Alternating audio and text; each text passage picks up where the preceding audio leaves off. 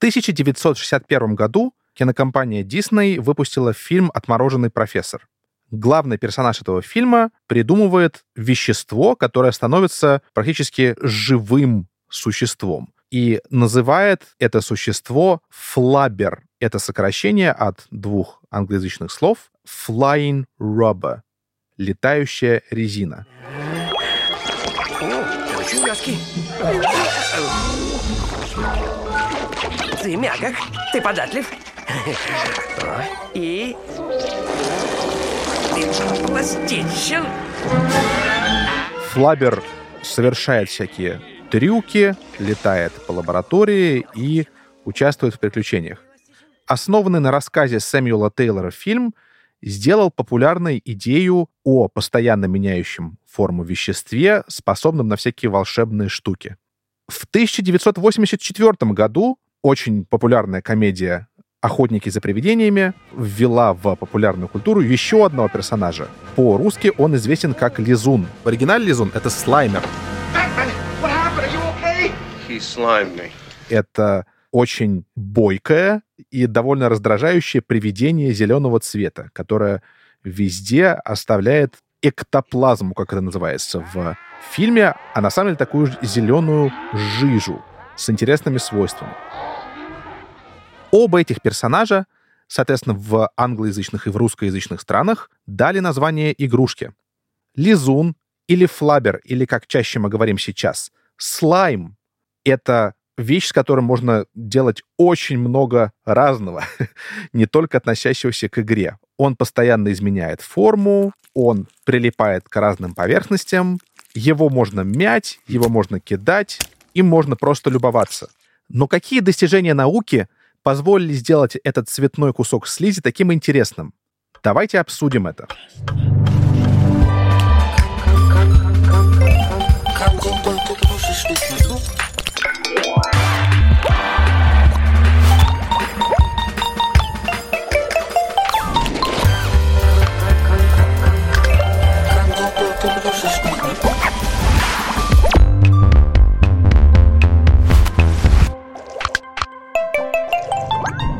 Это подкаст «Кандидат игрушечных наук», где я, химик Иван Сорокин, рассказываю, как новые материалы и необычные реакции помогают создавать игрушки и все, что с ними связано. От спиннеров лего до глиттера и Simple Dimple. Сегодня мы поговорим о слайме. Мы подготовили этот подкаст при поддержке Яндекс.Маркета.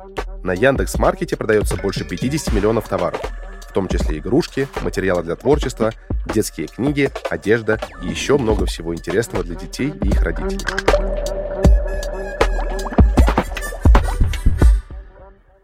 Если задуматься, слайм не похож на многие другие игрушки тем, что у него нет постоянной формы. И это во многом определяет то, как люди с ним играют. Слайм ведет себя и как жидкость, и как твердое тело. Давайте поговорим про еду. Вспомните, как тяжело вам бывает вытряхивать кетчуп из бутылки. То есть он медленно-медленно ползет к горлышку, и кажется, что первой капли нужно ждать очень-очень долго. Но если вы до того, как начнете выдавливать этот кетчуп, хорошенько его потрясете, то он потечет гораздо лучше. Это относится не к любой бутылке и не к любому кетчупу, но в целом это правило можно назвать общим. Почему так? Кетчуп, как и все виды слаймов, это не ньютоновская жидкость. С едой это вообще случается нередко. Так, например, не ньютоновскими жидкостями могут считаться и риски или тянучки. Если вы возьмете, скажем так, традиционную жидкость, ньютоновскую жидкость, воду, чай, они будут сохранять одну и ту же вязкость при постоянной температуре. Что это значит с точки зрения их вытекания?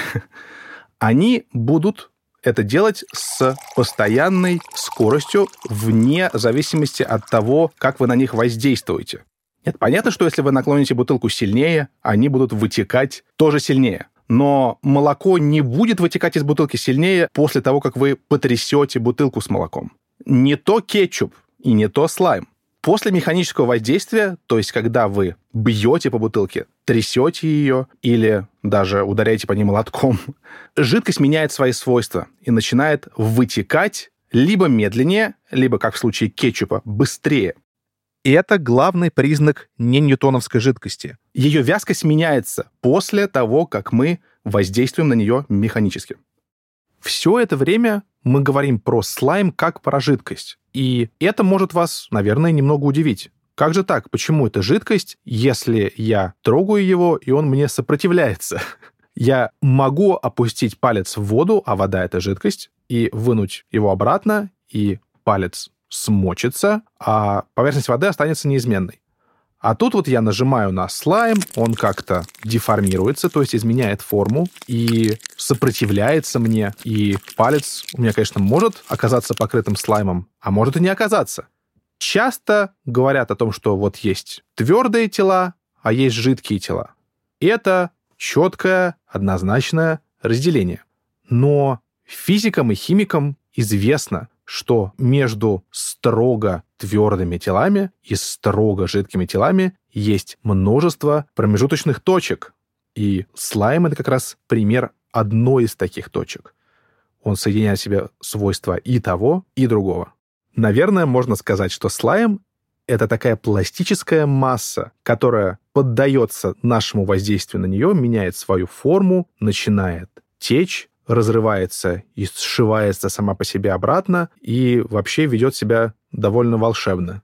Я сейчас употребил словосочетание «пластическая масса», давайте сократим его.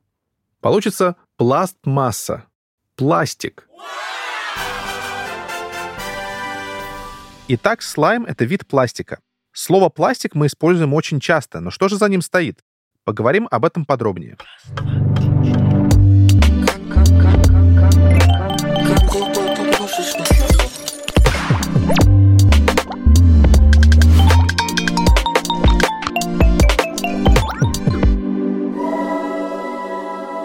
Появление пластмасс, пластиков, это то, что изменило всю химическую промышленность 20 века и фактически создало тот мир, в котором мы сейчас живем. Мы живем в мире пластика, или иначе можно сказать, что мы живем в мире полимеров. Пластмассы состоят из полимеров. Что такое полимеры? Это химические вещества, представляющие собой очень длинные нити, долго-долго повторяющихся звеньев. Вообще-то слово «полимер» применимо и к природным веществам тоже. Мы с вами, все люди, тоже состоим из полимеров. Из белков, из углеводов, из нуклеиновых кислот. Все это примеры природных полимеров. Но прямо сейчас нас интересуют не природные, а промышленно произведенные полимеры. Их мы чаще всего и называем словом пластмасса. Попытка придумать новые пластмассовые материалы и привела к появлению слайма. Век пластмасс подарил нам очень много новых материалов. В том числе часто люди пытались воспроизвести по своим свойствам давно известные природные материалы. Но это получается не всегда. Например, искусственная шерсть или искусственный шелк до сих пор уступают по качеству своим полностью природным аналогам. Яркий пример природного материала, который стали потом получать на химических заводах, это резина. Еще сотню лет назад почти всю резину делали на основе сока дерева гивея и некоторых других растений. Во время Второй мировой войны потребность в резине очень сильно возросла. Например, резина шла на обмундирование, на покрышки для разных средств передвижения, на парашюты. Среди стран-союзников у Соединенных Штатов Америки была возможность вести исследования, посвященные поиску искусственной резины. Тогда эти исследования не увенчались успехом. Искусственную резину получить не удалось. Все материалы, которые тогда синтезировали, были немножко другими по свойствам, не подходили для промышленного производства. Тем не менее, именно тогда родился слайм вместо резины. И ученый по имени Джеймс Райт в 1943 году получил патент на это изобретение. Кстати, а что такое патент? Это подтверждение права пользоваться своим изобретением и получать от этого доход. Слайм, который запатентовал Райт, был больше всего похож на современную жвачку для рук. То есть он был довольно твердым и мог использоваться, например, в армии как тренажер для кистей рук. И использовался, если кто-то получал такую травму, что терял, например, силу в кистях рук, то можно было пожамкать этот первобытный слайм и восстановить отчасти эту функцию. То есть выходит так, что несмотря на потраченное время и деньги, и казалось бы, отсутствие полезного выхода для армейских нужд, изобретение Райта какое-то применение себе нашло. Как ни странно, для такой, на первый взгляд, смешной и даже где-то глуповатой штуки слайм находит довольно серьезное применение до сих пор. И не только в качестве тренажера, а, например, в качестве датчика давления, потому что он реагирует на любые изменения на поверхности, даже если по ней идет паук. Но все же больше всего слайм известен как игрушка. И в заключение нашего разговора давайте снова поговорим о нем как игрушке и попробуем поселить у себя дома маленького лизуна.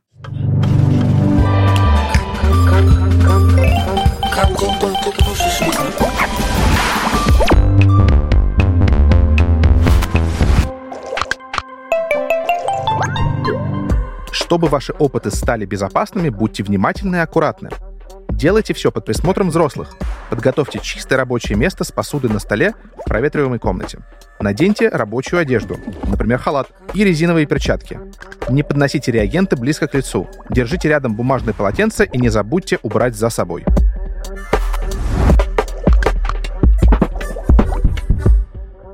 Одна из самых привлекательных вещей в слайме, как в игрушке, это то, что его можно сделать своими руками из самых дешевых материалов и проверить самостоятельно, экспериментально все те вещи, которые мы обсуждаем в этом подкасте. Посмотреть на эластичность, посмотреть на деформации, посмотреть на то, как ведет себя сложный, интересный полимерный материал. Для этого можно взять аптечное средство под названием борная кислота, которая используется для обеззараживания, оно борется с бактериями, и самый обычный, самый дешевый клей ПВА. А потом смешать их. Буквы ПВА в названии клея расшифровываются как поливинилацетат. Это полимер. Слово «поли» на это указывает. То есть из одного полимера, клея ПВА, получится другой полимер, и это и будет слайм. Что в этом случае делает спиртовой раствор борной кислоты, который мы взяли, например, из аптеки? Борная кислота буквально сшивает между собой разные нити полимера то есть клея. И буквально своими глазами вы сможете увидеть, как клей густеет, но при этом не слипается. Вряд ли можно придумать более быстрый способ демонстрации получения новых веществ и изменения свойств материала, которое при этом происходит. Пожалуйста, учтите, что готовый слайм, каким бы по свойствам он ни вышел, будет довольно чувствителен к изменениям температуры, то есть как к нагреванию, так и к охлаждению, а также к действию спирта. Спирт просто приведет к тому, что ваш слайм размажется в пасту. Удачи! Спасибо всем, кто нас слушал. Следующий эпизод выйдет через неделю. Пожалуйста, ставьте нам оценки, оставляйте комментарии в разных приложениях, рассказывайте о нас друзьям и знакомым. Мы подготовили этот подкаст при поддержке Яндекс Маркета. Яндекс Маркет — это marketplace, место, где продается огромное количество товаров, от холодильников до книг и фломастеров. В том числе множество всего для детей и их родителей. Над подкастом работали редакторка Таня Салата, звукорежиссер и композитор Женя Миневский, факт-чекер Михаил Трунин, расшифровщик Кирилл Гликман, выпускающий редактор Сережа Дмитриев, иллюстраторка Вера Хохлова, дизайнер шрифта Маша Касаткина.